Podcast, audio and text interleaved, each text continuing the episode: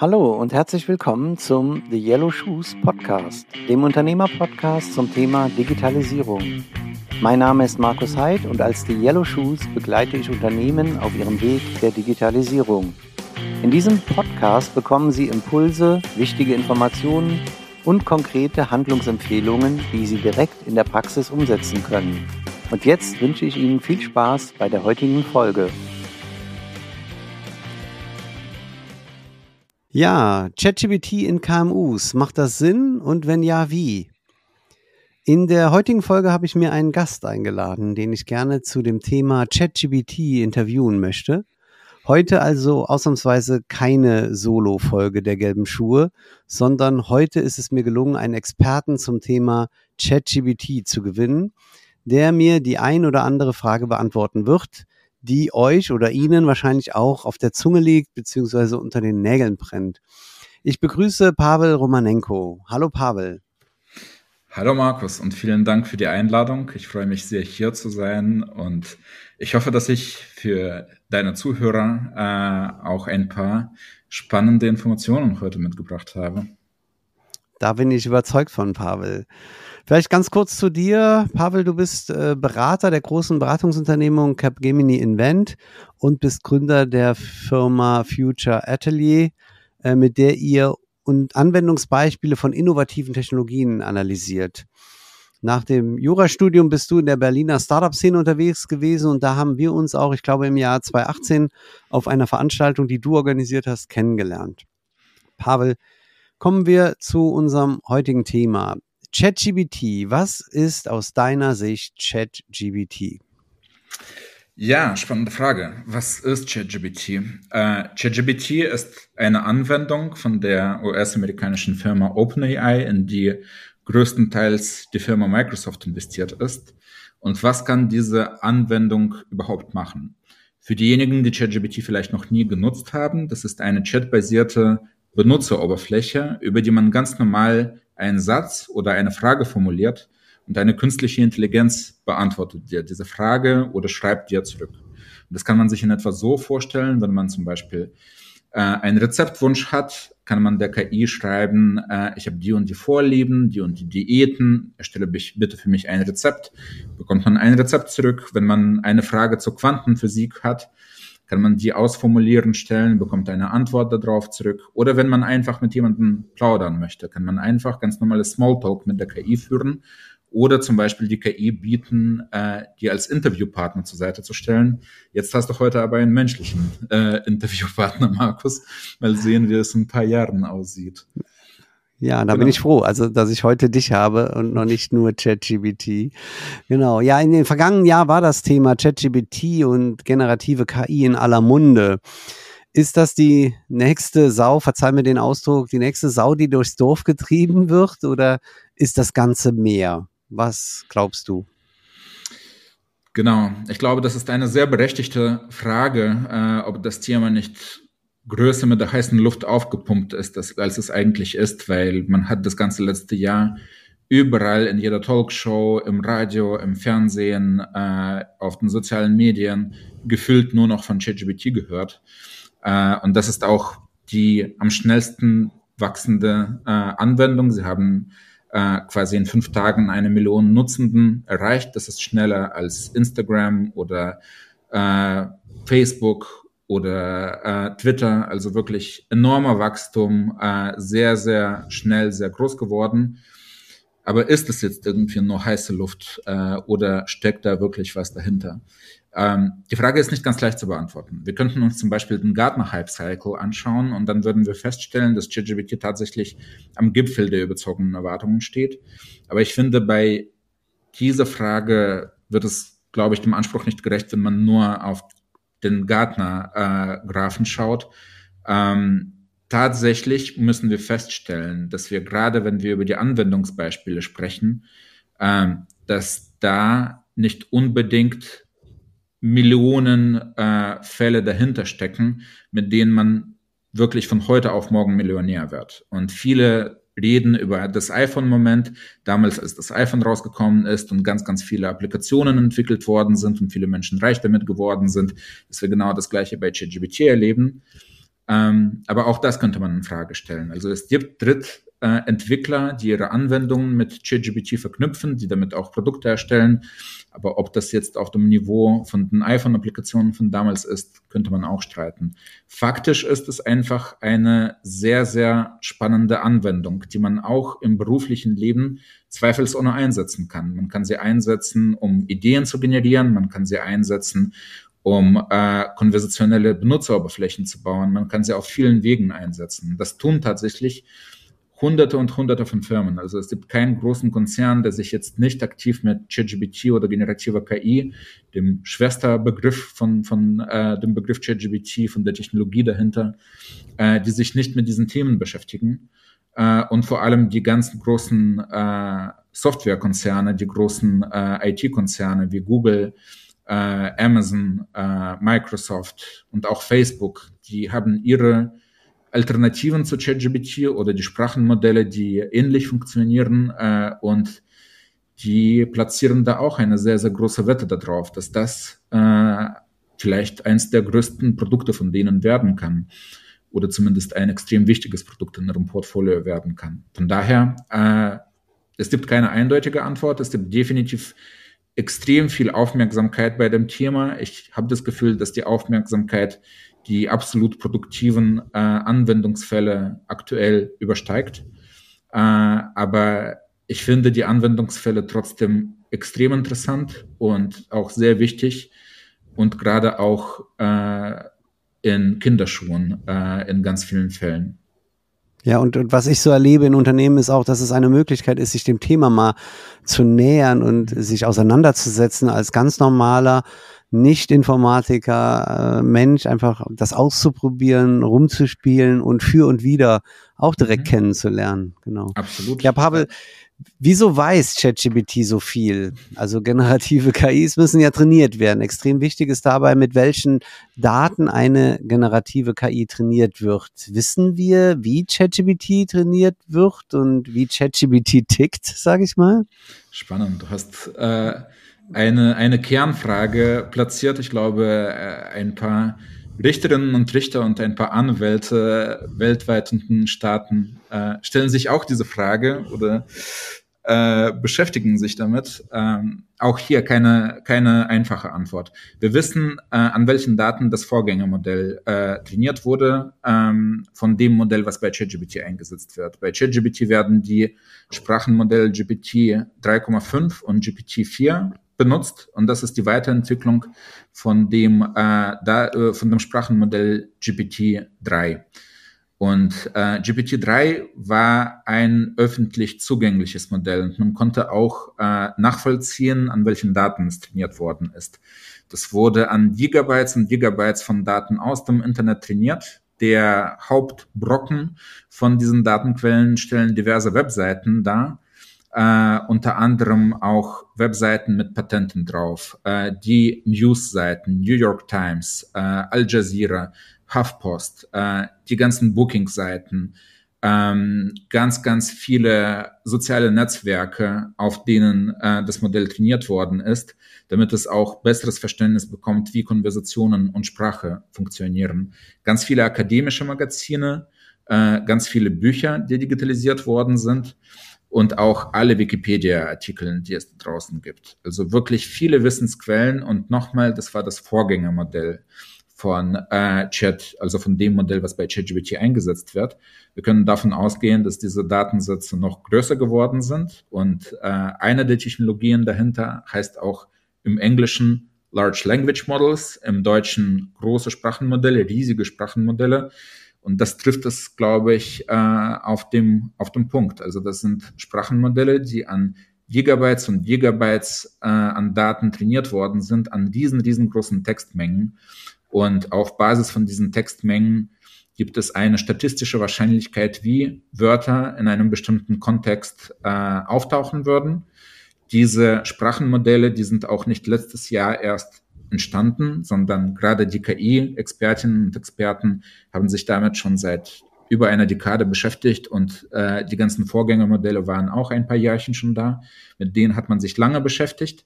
Das Ding ist, die waren nie so, so gut wie das, was wir letztes Jahr erlebt haben. Die haben teilweise, ihr kennt das alle, wenn, wir, wenn ihr in dem Smartphone äh, eine Nachricht beantwortet, bekommt ihr diese Vorschläge von den Wörtern, die man auswählen kann. Und so ungefähr haben diese Sprachenmodelle funktioniert. Äh, einfach mal so im Kontext so willkürlich oder weniger willkürlich Wörter vorgeschlagen. Daraus wurden noch keine eloquenten Sätze. Und das, was wir letztes Jahr mit äh, ChatGPT gesehen haben, war einfach dieser riesengroße Innovationsvorsprung.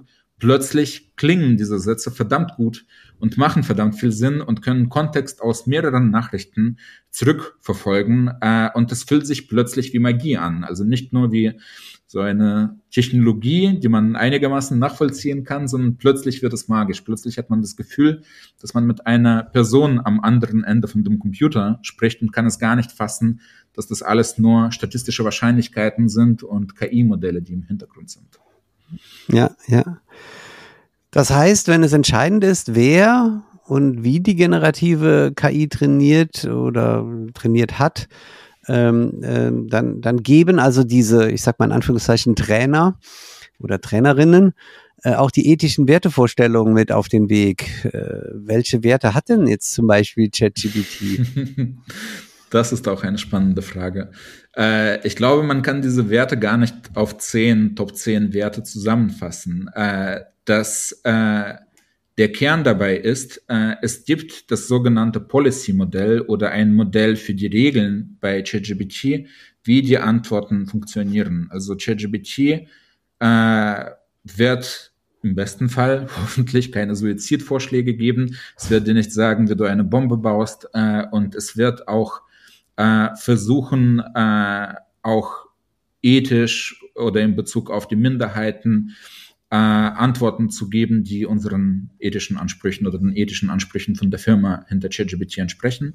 Und genau das ist der Kern. Also es gibt eine Firma und die macht sich Gedanken darüber, was ist eine gute Antwort. Und äh, könnte man das auch so entwickeln, dass man gar keine Wertevorstellungen dahinter hat und irgendwie gar keine Regeln und einfach so eine wilde KI auf die Außenwelt loslässt. Theoretisch, man könnte es machen, aber es würde trotzdem die ethischen Vorstellungen aus den Daten widerspiegeln, an denen man das trainiert. Also wenn in diesen Daten zum Beispiel äh, bestimmte Muster besonders häufig vorkommen, dann werden sie auch in den Antworten der KI besonders häufig vorkommen. Äh, und man kann es nicht komplett von der menschlichen Ethik loskoppeln. Was wir auch gesehen haben, war der Versuch von Elon Musk, eine Gegenentwurf äh, KI oder Anwendung zu entwickeln, die angeblich freier, weniger zensiert ist. Aber auch das ist diskussionsbedürftig, äh, ob das nicht einfach anderen Wertevorstellungen entspricht. Am Ende des Tages, das ist, glaube ich, die krönende Frage, KI und Ethik sind nicht voneinander trennbar. Man kann sie nicht loslösen. Man kann nicht sagen, das ist nur Technologie und wir werden sie einfach komplett ethikneutral äh, gestalten. Das wird immer die Vorstellungen von der Firma dahinter äh, repräsentieren. Und deswegen ist es, glaube ich, fast schon wichtiger als davor, auch darauf zu achten, ähm, wie diese Firmen aufgestellt sind, weil was für einen Einfluss diese Firmen haben. Erstmal das wahrzunehmen, zu verstehen, ohne dass man sagt, dass es diese Firmen nicht geben soll und ohne dass man sagt, dass es diese Produkte nicht geben soll. Aber eine sehr, sehr pikiere Frage, die du aufgeworfen hast, Markus. Okay, äh, Pavel, ähm, vielleicht so ein kleiner Vergleich auch zum Menschen. Ähm, da sagt man ja auch, ich so, meine Frau wirft mir zwar den Hobbypsychologen vor, ne? Also, ähm, aber Hochintelligenz äh, ist, geht oft einher auch mit Wahnsinn. Oder wahnsinnige Menschen sind oft hochintelligent.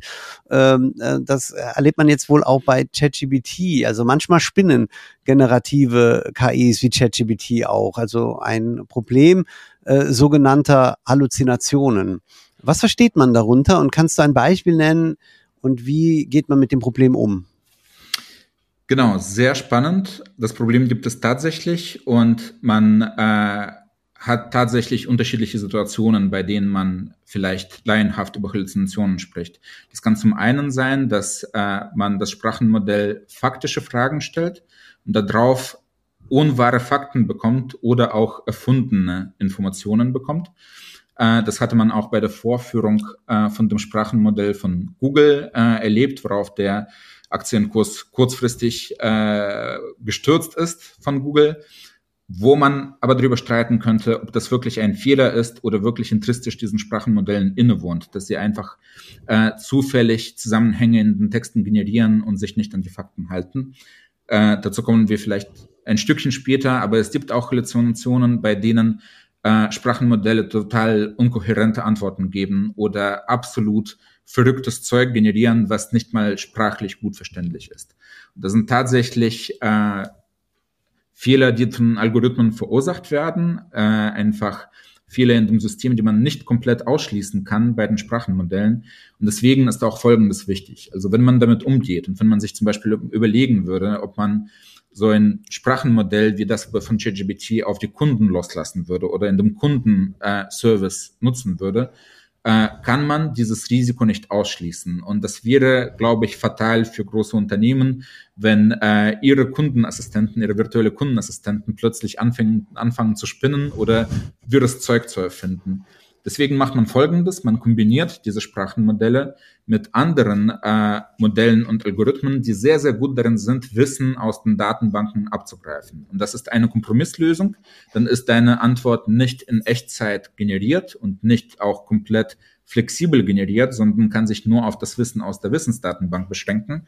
Aber dafür kannst du total absurde Halluzinationen vermeiden bei deinen Sprachenmodellen. Das ist nicht das Beste aus der ChatGPT-Welt äh, oder nicht die Art von, von Sprachenmodell, die wir von ChatGPT kennen, aber das ist eine gangbare Lösung, äh, die man hier angehen kann. Okay. Ja, das ist aber dann doch wie so oft, ne, habe ich ein, ein kompliziertes Tool, ein komplexes Tool oder Werkzeug, dann bedarf es auch oft äh, einer Intelligenz, die es äh, bedient, steuert oder äh, validiert. Ja, also ich für mich wäre eine, eine Rakete und ein, ein Flugzeug ein gutes Beispiel. Desto komplexer ein Gerät ist, desto intelligenter müssen die Menschen vielleicht drumherum sein und hier vielleicht auch.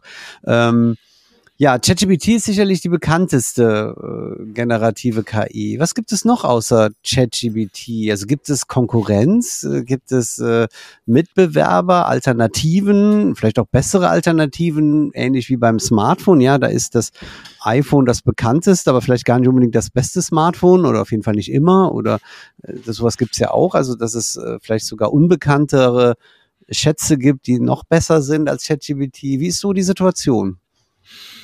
Äh, da hast du ein, äh, glaube ich, ein separates äh, Streitthema aufgemacht mit iPhones und Alternativen. Äh, aber das stimmt. Also es, äh, es gibt immer Alternativen und genauso bei ChatGPT auch. Ähm, man muss vielleicht gleich vorab sagen, ChatGPT ist das meistgenutzte äh, Produkt, was ein solches Sprachenmodell äh, einsetzt. Äh, und das war auch das Verrückte, was die Firma OpenAI gemacht hat. Äh, Google hat schon sehr, sehr lange genau das gleiche Produkt in der Entwicklung gehabt und auch viele Nachrichten darüber verfasst, auch Produktdemos äh, aufgeschnitten. Aber die haben das nicht auf die große weite Welt da draußen losgelassen. Vielleicht, weil sie Gedanken hatten, ob das nicht ihr Geschäftsmodell konsumiert, ob dann weniger Leute die Google-Suche benutzen, sondern mit diesem Sprachassistenten kommunizieren. Und Google lebt davon oder verdient ihre Brötchen mitunter, dass es nicht nur eine Antwort gibt, sondern dass es viele Antworten auf die Frage gibt und dazwischen äh, etwas Werbung eingestreut ist. Ähm, aber um konkret auf deine Frage zu antworten, es gibt Alternativen. Es gibt auch Alternativen aus dem deutschsprachigen Bereich mit der Firma Aleph Alpha, die den Hauptsitz in Heidelberg hat oder aus Heidelberg heraus gegründet worden ist. Äh, es gibt von jedem großen Softwarekonzern äh, eine alternative Lösung. Also Microsoft hat jetzt ihre Wette bei OpenAI und ChatGPT platziert. Das ist das äh, Kernprodukt, was sie ihren Kunden anbieten. Aber Google, Amazon äh, und Facebook haben ihre Alternativen dazu, äh, die teilweise Open Source sind im Gegensatz von ChatGPT. Das heißt, du kannst sie ohne Lizenzen zu zahlen auch tatsächlich bei dir in deiner Infrastruktur installieren und nutzen was auch sehr kostenaufwendig ist, aber eine andere Frage ist. Äh, und das macht, das wirft auch die Frage auf, wie wettbewerbsfähig sind diese Sprachenmodelle überhaupt? Also kann jetzt plötzlich morgen jeder sein eigenes Sprachenmodell trainieren oder jedes Unternehmen zumindest? Und die Antwort ist nicht ganz eindeutig. Mit Ja zu beantworten, weil man braucht diese riesengroße Textmengen an Daten, man braucht extrem viel KI-Expertise, um diese KIs wirklich gut zu trainieren. Und das, was an Know-how bei ChatGPT liegt, ist nicht mal von großen Konzernen ohne weiteres zu toppen. Also von daher äh, liegt die Vermutung nahe, dass es bei äh, den ganz großen Sprachenmodellen gar nicht so einfach sein wird, gegen OpenAI anzukommen, dass es sogar äh, für die Wettbewerber äh, wie Google oder Facebook oder Amazon äh, gar nicht so einfach ist, ihre äh, Produkte da zu platzieren in dem Wettbewerb. Äh, und vor allem für kleinere Anbieter ist es fast unmöglich bis extrem schwer, äh, wettbewerbsfähige Sprachenmodelle zu entwickeln. Aber, und das ist die gute Nachricht, man kann viele Alternativen nutzen und sich bei vielen Alternativen umschauen und wer weiß, was das etablierte Produkt in zwei bis drei Jahren ist. Mhm. Okay, ja, Konkurrenz ist ja selten schlecht, ja, also um Produkte besser zu machen. Ja, ich begleite ja zahlreiche Unternehmen so wie am Weg entlang der digitalen Transformation und da gab es einige bei denen im letzten Jahr das Thema aufpoppte. Ja, ChatGPT, es gab pfiffige Mitarbeiterinnen oder Mitarbeiter, die dann einfach mal rumprobiert haben und ihren, das, das Ganze in ihren Arbeitsalltag integriert haben. Ja, da sind manche Nackenhaare der Unternehmensverantwortlichen äh, gestanden. Ja, also was macht er da jetzt genau? Was macht sie da? Was posten die? Wo, wo geht unser Wissen hin? Also wenn die jetzt ChatGPT zu viel äh, fragen, ja, dann, dann schlauen wir ChatGPT mit unserem IP vielleicht auf. Ja, also was würdest du unternehmen? Und vor allen Dingen, sagen wir mal, der Hauptaspekt sind bei mir keine Konzerne. Ja, mhm. wir reden über mittelständige Unternehmen. Ich sag mal zwischen zwei und 250, 300 Mitarbeiter, Mitarbeiterinnen. Was würdest du sagen ähm, oder ihnen empfehlen, wie man mit dem Thema umgeht? Also der, ich würde auch nochmal Bezug nehmen quasi auf den Titel unserer Podcast-Folge. Ja, also ChatGPT in KMUs. Macht das Sinn? Und wenn ja, wie, Pavel? Genau, ist das ein Fluch oder ein Segen? Äh, ein bisschen von beidem, aber äh, gleich vorab, äh, KMUs und kleinere Betriebe können vielleicht sogar effizienter und besser ChatGPT und ähnliche KI-Produkte nutzen als große Konzerne, weil es bei den großen Konzernen, was äh, äh, die Etablierung von Regeln angeht, wie man damit umgeht und äh, die Durchführung von diesen Regeln viel, viel komplexer sein kann als im kleineren Betrieb. Äh, du hast es aber schon vorgegriffen mit deiner Frage ein Stückchen, da wohnt auch ein gewisses Risiko inne. Also die sträubenden Haare, da ist was äh, dran natürlich. Äh, man kann erstmal mit so einem Werkzeug viel falsch machen. Inwiefern? Man kann sich zu sehr auf die Antworten verlassen und dabei vielleicht äh, Fehler äh, produzieren, äh, die sich auf den Antworten von so einem Sprachenmodell äh, basieren. Man kann aber auch äh, sensible äh, Informationen äh, in die Anfragen bei ChatGPT reinschreiben. Und dann muss man sich damit beschäftigen, was passiert mit dieser Anfrage, auf welchem Server wird sie gespeichert, von welchem Unternehmen, ist sie wieder löschbar, wird die KI automatisch dran trainiert oder nicht. Das sind alles Risiken, die damit zusammenhängen. Äh, es heißt nicht, dass es da schwarz und weiß gibt. Es gibt da viele Möglichkeiten, diese Risiken zu kontrollieren. Aber man muss sich dessen bewusst sein. Und man braucht da zum einen klare Anweisungen, klare Regeln, wie man damit umgeht. Und ich glaube, es ist sehr vorteilhaft, wenn man damit nicht komplett äh, die Innovation ausbremst und nicht komplett alles verbietet, zum, zumal es auch sehr, sehr schwer ist, die Menschen wirklich davon abzuhalten, etwas zu nutzen, worauf sie sehr viel Lust haben oder was ihnen sehr, sehr viel Zeit spart.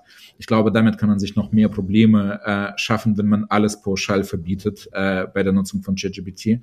Das Wichtige ist, äh, du hast es bereits erwähnt, das ist ein Werkzeug, das absolut extrem einfach in der Nutzung ist. Also viel, viel einfacher als viele Technologien, die davor gekommen sind. Ähm, sogar auch für Menschen, die nicht gewohnt sind, ein iPhone zu bedienen oder äh, einen Computer zu bedienen, ist es eine unfassbar einfache Technologie in der Anwendung. Also äh, wenn man die Tastatur bedienen kann oder vielleicht sogar über das Spracheninterface äh, ganz normal kommuniziert, äh, kann man schon mit dem Tool was anfangen. Das ist das eine. Zum anderen kann man in sehr, sehr vielen Bereichen dieses Tool bedienen. Man kann sich Fragen beantworten lassen zur Nutzung von anderen Werkzeugen, von Excel oder von äh, Confluence-Werkzeugen, das, was man im Betrieb hat, wo vielleicht nicht alle Mitarbeiterinnen und Mitarbeiter geschult sind.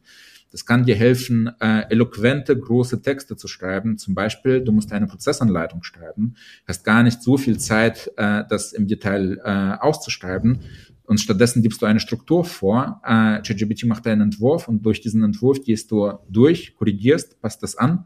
Aber das spart dir unheimlich viel Zeit. Oder was auch ein sehr, eine sehr coole Art ist, damit zu interagieren, wie ich finde, gerade in den Betrieben und bei den KMUs, ist das Weiterleiten von Wissen. Es gibt immer äh, Mitarbeitende, die haben Jahre und teilweise Jahrzehnte in dem Betrieb verbracht. Die haben so viel Wissen, was sie mit sich tragen, was alle anderen nicht haben, was auch nirgendwo digitalisiert ist oder runtergeschrieben ist. Und du könntest sowas wie ChatGPT als so einen Interviewpartner für diese Menschen zur Seite stellen. Also das Interview, was wir gerade mit dir führen, nur mit dem Unterschied, dass da eine Person, ein Mitarbeiter oder mitarbeitende Person mit dieser KI führt. Und die KI kann Fragen stellen, die können von der Person bearbeitet, beantwortet werden. Und damit kann man automatisch äh, Wissenssammlungen schaffen.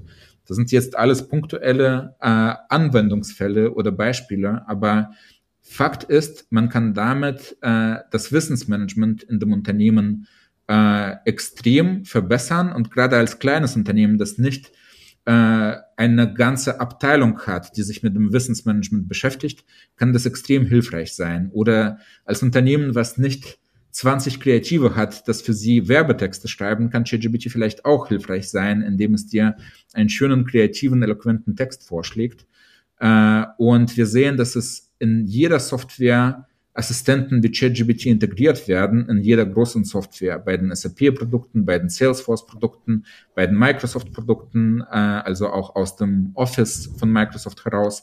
Und das ist, glaube ich, die Zukunft, die auf uns zukommt. Es wird immer mehr von diesen helfenden Elfen, von diesen helfenden Assistenten geben, die in den Softwareprodukten drinstecken werden. Und es wird immer wichtiger sein, die gut bedienen zu können. Das, was du angesprochen hast, diese große Komplexität muss von Intelligenz beherrscht werden, von Wissen beherrscht werden, wie man damit umgeht.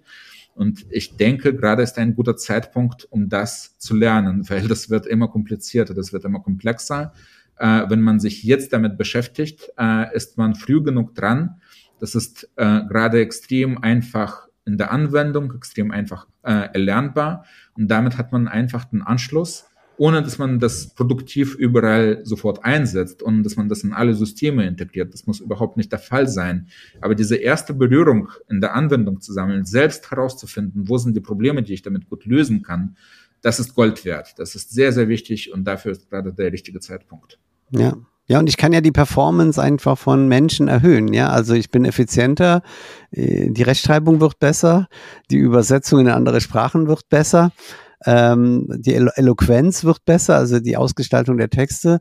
Also es, es hilft schon. Ja, und man wird überall konfrontiert. Also meine Kinder machen ihre Hausaufgaben, meine Studenten die Laborberichte und äh, so setzt man es wahrscheinlich auch in Firmen ein. Also mhm. ein ganz konkretes Beispiel, was mir so einfällt, wir haben in einem Unternehmen äh, eine, eine Flüchtlingsfamilie gehabt und die Frau hat dann mit dem entsprechenden vorgefertigten Prompts, äh, die, die dann evaluiert wurden und äh, glaube dann also so eine Mailing-Aktion äh, für Kunden gemacht, indem sie quasi dieses Prompt benutzt hat, dabei sogar vielleicht auch noch die, die Sprache gelernt hat ähm, und so ganz anders performen konnte. Vielleicht so abschließend, Pavel, eine Frage. Kennst du konkrete Einsatzmöglichkeiten von ChatGPT in, in KMUs? Also sind ja schon vielleicht ganz konkrete Businessmodelle sogar bekannt oder äh, auch, was bedeutet das dann fürs Unternehmen an Invest, an, an Geld, an Personalressourcen? Also ich muss irgendwie die Lizenz kaufen, muss jemanden dran setzen, wann amortisiert sich das und so weiter. Also gibt es schon aus deinem Wissen, also dir bekannte, konkrete vielleicht eins mal, dass so die Zuhörerschaft sich da mal sagt, ah ja, das machen die, dann könnte ich auch XY machen? Ich muss diese Frage ehrlicherweise mit einem größeren Nein und mit kleinerem Ja beantworten. Das größere Nein zuerst. Äh, meine typischen Kunden aus dem Beratungsumfeld sind Konzerne. Und bei den mhm. Konzernen mhm. verbringen wir sehr viel Zeit zu eruieren, wo sie das nutzen, wo sie das einsetzen. Aber um der Frage gerecht zu werden, wenn man das wirklich auf die KMUs bezieht, ich kann mich auf mein eigenes Beispiel beziehen. Also ich bin ein sehr kleines KMU, ein KKMU äh, eine, eine kleine Firma, die ich betreibe. Und in meiner Firma nutze ich generative KI lange bevor es ChatGPT gab, für das Zusammenfassen von Texten, äh, für die Erstellung von Texten. Äh, das funktioniert sehr effizient, äh, auch für die Beantwortung von geschäftsbezogenen Fragen, die so tagtäglich einen begleiten, ist es eine gute erste Inspirationsquelle, die man belegen muss, also die man nachrecherchieren muss. Aber jetzt ein Ganz blödes Beispiel auch äh, aus äh, dem Steuerrecht. Äh, ich kenne viele Prozesse nicht, ich bin kein Steuerberater, aber ich kann mir da viele grundsätzliche Zusammenhänge sehr einfach erklären lassen und dann kann ich das validieren. Also entweder von den Experten oder ich kann im Internet recherchieren, das hilft schon äh, enorm. Und was die Kostenfrage angeht, die Kosten sind ein wichtiger Punkt. Die Nutzung von ChatGPT bezahlt man pro Anzahl an Fragen, die man rausschickt. Das heißt, die Kosten können auch skalieren in einem kleineren Betrieb, wenn das zu intensiv genutzt wird oder für jede Lappalie äh, ChatGPT für die Beantwortung der Frage genutzt wird. Dessen muss man sich bewusst sein. Das sind keine exorbitanten Kosten pro Anfrage, aber es kann sich summieren und deswegen muss man eine Kostenkontrolle einführen. Man kann auch zum Beispiel, wenn man als Unternehmen ChatGPT nutzt, sich eine Anzahl von abfragen oder in der Sprache äh, von, von äh, den technischen Experten die Tokens, die man kauft. Äh, man kauft damit die sozusagen die Anzahl der Anfragen, die Anzahl von Text, äh, die verarbeitet werden. Äh, und das kann man einschränken. Man könnte zum Beispiel äh, erstmal für einen Test äh, Anfragen im Wert von 200 Euro kaufen, schauen, wie das in dem Betrieb hilft, ob das wirklich die Mitarbeitenden nutzen, ob das ankommt, ob das äh, wertstiftend ist äh, und damit das Ganze auch größer treiben. Äh, aber man muss sehr, sehr speziell darauf schauen, für welche Anwendungsfälle man das äh, nutzen möchte. Äh, andererseits kann man natürlich auch einfach die äh, Lizenz oder die Subscription von ChatGPT aktivieren. Äh, da ist man auch an Nutzungskontingente gebunden oder an die etwas leistungsschwächere Version. Das können dann die Mitarbeiter ohne äh, den vorigen Bespre äh, Beschränkungen nutzen, aber äh, man muss dann mit dem Risiko leben, dass diese Anfragen auf dem Server von OpenAI landen und vielleicht weniger kontrollierbar sind äh, für die Unternehmen, die das nutzen. Es gibt viele Möglichkeiten, es gibt viele Möglichkeiten, die Kosten zu kontrollieren und die sind äh, nicht kurz beantwortbar, aber äh, die sind auch handelbar für die KMUs, das auf jeden Fall. Mhm. Ja, vielen Dank, Pavel. Äh, für die Einblicke, die du uns heute gegeben hast und vor allem für deine Zeit und Bereitschaft, dich für ein Interview zur Verfügung zu stellen. Ich danke dir ganz herzlich und wünsche dir alles Gute in dem noch so jungen neuen Jahr 2024, was ja scheinbar sehr spannend werden kann. Absolut. Und ich danke dir für die Einladung und für die wirklich interessanten Fragen, Markus. Und auch dir ein erfolgreiches, spannendes neues Jahr. Ich glaube, man kann das immer noch sagen, wenn man im Januar ist. Ja. ja, damit wären wir am Ende der heutigen außergewöhnlichen Podcast-Folge zum Thema ChatGBT in KMUs. Macht das Sinn und wenn ja, wie? Ich bedanke mich fürs Zuhören und hoffe, das Interviewformat hat Ihnen auch gefallen. Sollten Sie weitere konkrete Fragen zum Thema generative KI haben, kommen Sie gerne auf mich oder Pavel Romanenko zu. In den Show Notes der Folge finden Sie meine und Pavels Koordinaten. Wir würden uns freuen, von Ihnen zu hören. Vielen Dank fürs Zuhören und Ihre Zeit. Mehr über mich und meine Themen erfahren Sie auf meiner Website www.markusheid.com. Wenn Sie das Thema in Ihrem Unternehmen angehen möchten, dann kommen Sie auf mich zu und wir eruieren in einem unverbindlichen Beratungsgespräch eine mögliche Umsetzung. Meine Kontaktdaten finden Sie in den Show Notes zu dieser Folge. Ich freue mich, von Ihnen zu hören.